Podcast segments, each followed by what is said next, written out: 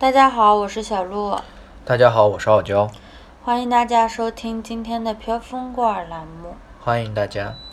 今天是一期闲聊的博客，我们今天来跟大家聊一下我们的顾客。对我们的顾客形形色色，各式各样，有很多人啊，在我们这个呃经营过程中啊，总把他们归成一类了。今天我们讲一讲这一类，就是手拿屠龙刀砍价的客户啊。然后这种这个所谓手拿屠龙刀的客户呢，一般就是上来不管三七二十一，就是为了砍价而砍价的这一类客户。对他们不管是什么样的产品，这个产品贵贱与否，你是什么样的价格，他上来第一反应不是思考，是脱口而出，你便宜点儿，然后就开始一系列的砍价。对，就是在报价之后的第一句，一般都是，那你给我便宜点儿。啊，对，因为我们是做文具批发生意的，呃，文具嘛，大家都知道，单价并不高，对，小的东西可能就是五毛钱、一块钱，对，就是这种东西也要跟你砍一砍的。就是在市面上比较便宜的时候，他还是会砍，然后但是单价贵的东西他也会砍，反正就是真的不管你卖的是什么，他都会。从我们家是小到五毛的一个小刀片儿，一块小橡皮，大到几十块钱的书包。呃，嗯，没有不能砍的价。嗯，就只要是你卖的东西，它都可以砍。对，其实，呃，他们的这个心理啊，我猜测是这样的，就是说，你是卖东西的，我是买东西的，买的不如卖的精，你一定是挣了我的钱。对。所以呢，你挣了我的钱，我就不舒服，我就要和你砍价。嗯。至于砍到什么价格，他心里面也没有数，他只要一个啥，就是说，砍到。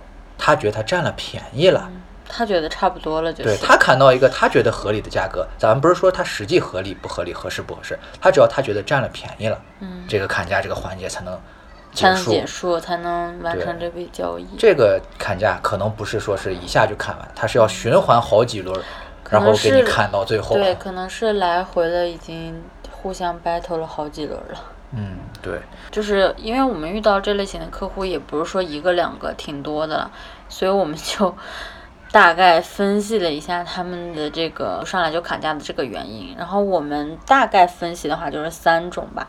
其实核心原因呀，就一个，那就是说，这个人就是购买我们产品的人，他对一个产品的价格认知他是不足的、片面的、有缺陷的。他不能正确的认识这个价格，所以说才会导致就是说，他要和你砍价。如果说就是说，呃，信息完全，呃，流通，然后呢，什么样的信息，我们信息是对等的，就不会存在砍价这么一说。主要还是因为信息不对等。而但是如果说回来了，信息完全对等的话，就不存在商人了，没有我们的商人没有我们的就是中间的这个信息不对等差价嘛。对，嗯，大。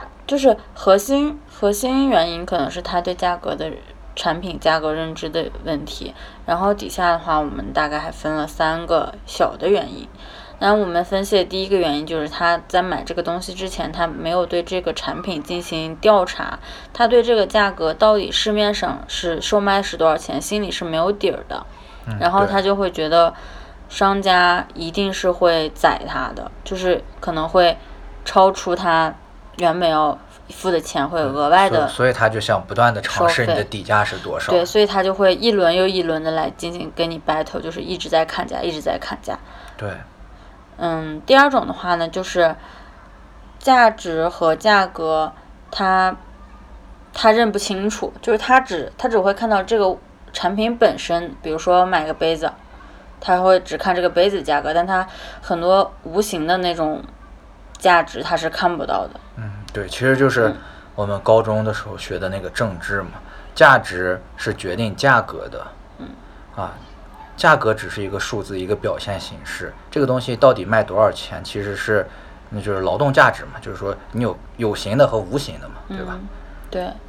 然后第三种的话，就是他可能自己本身就是分不太清主次，不能抓大放小。他就是他觉得这个交易的完成与否只是取决于价格，所以他会一直跟你砍砍砍砍砍，可能这个时间就花了特别长，但是他一定会砍到一个他觉得合适的价格才行。对，其实他就是作为一个顾客来说，他把这个价格作为交易的唯一影响因素。其实影响价格的因素有很多，所以而且影响这个能不能做成交易的这个因素也有很多，很多因素都影响导致我们这次能不能完成。但他只是看到一个价格一个数字而已，就是还是比较片面。就只能看到这个商品和这个价格，其他的那些有形或者无形的东西，他就全部都忽略掉了。嗯，对，其实，呃，这这种情况啊，我在生活中啊，我买东西的时候，我也反思哈，我说为啥就是我买东西比较快？我觉得可能除了男女差异，就是我不太爱逛这些东西哈。我觉得可能是我自己这套逻辑体系哈，就是说让我比较简单的就判断出来，就是说是我要不要买，值不值，我我我能不能去迅速做完交易，然后呢去干我其他事儿。呃，我就说说我平时买东西是什么个思路吧。嗯啊，好，就是说，针对你刚才第一点，就是说是你没有调查价格，所以说心里面没数，怕宰的这个问题哈。嗯，我在生活中我买东西的时候哈，常用的、常买的东西哈，我是知知道它一个价格，因为你常用常买就代表是啥？你一定是高频率的、嗯。啊，然后长时间的去买这些东西啊。然后呢，比如说呃水，我们应该都常买嘛，嗯。对吧？呃，有时候在外面去买瓶水来解渴，一般来说水的价格是两块钱一瓶，嗯。所以说在这个价格内啊，我不管是去这个超市，还是去那个小卖部，嗯。还是去一个路路边儿有有这么个阿姨啥的去摆这个地摊儿，然后去卖这个水啊，只要价格相差不太离谱，差个五毛一块啥的，我都觉得是正常。嗯啊，因正为常的价格正波动。正常的价格波动，只要是说呃两块，然后浮动个五毛一块，我觉得这就属于正常商品，我直接买，因为这就是我认知有这个认知嘛，就嗯了解了。呃，你说有没有那种不知道的？还是说水有没有不知道的？也有有，啊，比如说我们看那个呃三十而而已是吧？嗯呃，有那个品水会，其实现在那个水啊，你别看它就是简简单单水，好多那种贵族水，然后进口水水、精装的水，几十块钱呀啥，有时候搞个限量的几百、几千、几万也是有的。但这个东西啊，其实就是呃不知道嘛。嗯但是你不能说你没有这种认知不知道，你就说是这个价格不合理对，啊。所以说，假如说我要买一个高档的水去送人啊什么的哈，我一定会去查一查。其实现在网络很发达，已经减少这种信息的不对称性了、不对等性。当我想买一个我不了解的东西的时候呀，我一般都会查一查，找上三五种，了解一下大概的价格区间。哪怕是我去跟人家卖高档水的人去搞价，我也是心中有数，哎，然后呢去这么搞价吧。你你不要在一个合理的范围。对你别一上来就让人家讨厌你，你这样交易成功不了的。对啊，这就是我针对你刚才第一点说没有调查，所以说害怕的这种被被欺骗，然后呢怕被挣钱这种，我我是生活中是这么去做的。嗯啊，至于第二点就说是有形的价值和无形的价值这一点哈，其实还是拿水举例子。嗯，呃，市区里面普通的一瓶水就是两块钱，对，但是我们去旅游玩的时候呀，呃，去爬到山顶儿，口渴难耐，因为懒得带那么多水嘛，嗯你背得很沉，然后呢也也比较累，所以说就带上一个路上喝的一瓶儿两瓶儿，你不可能带好几瓶儿，但实际上肯定不够嘛。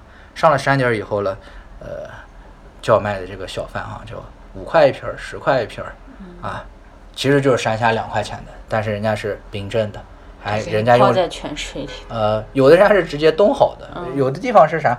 呃，山顶上不通电，他是在家里喝，直接冻好以后，早早的给你背过去的啊。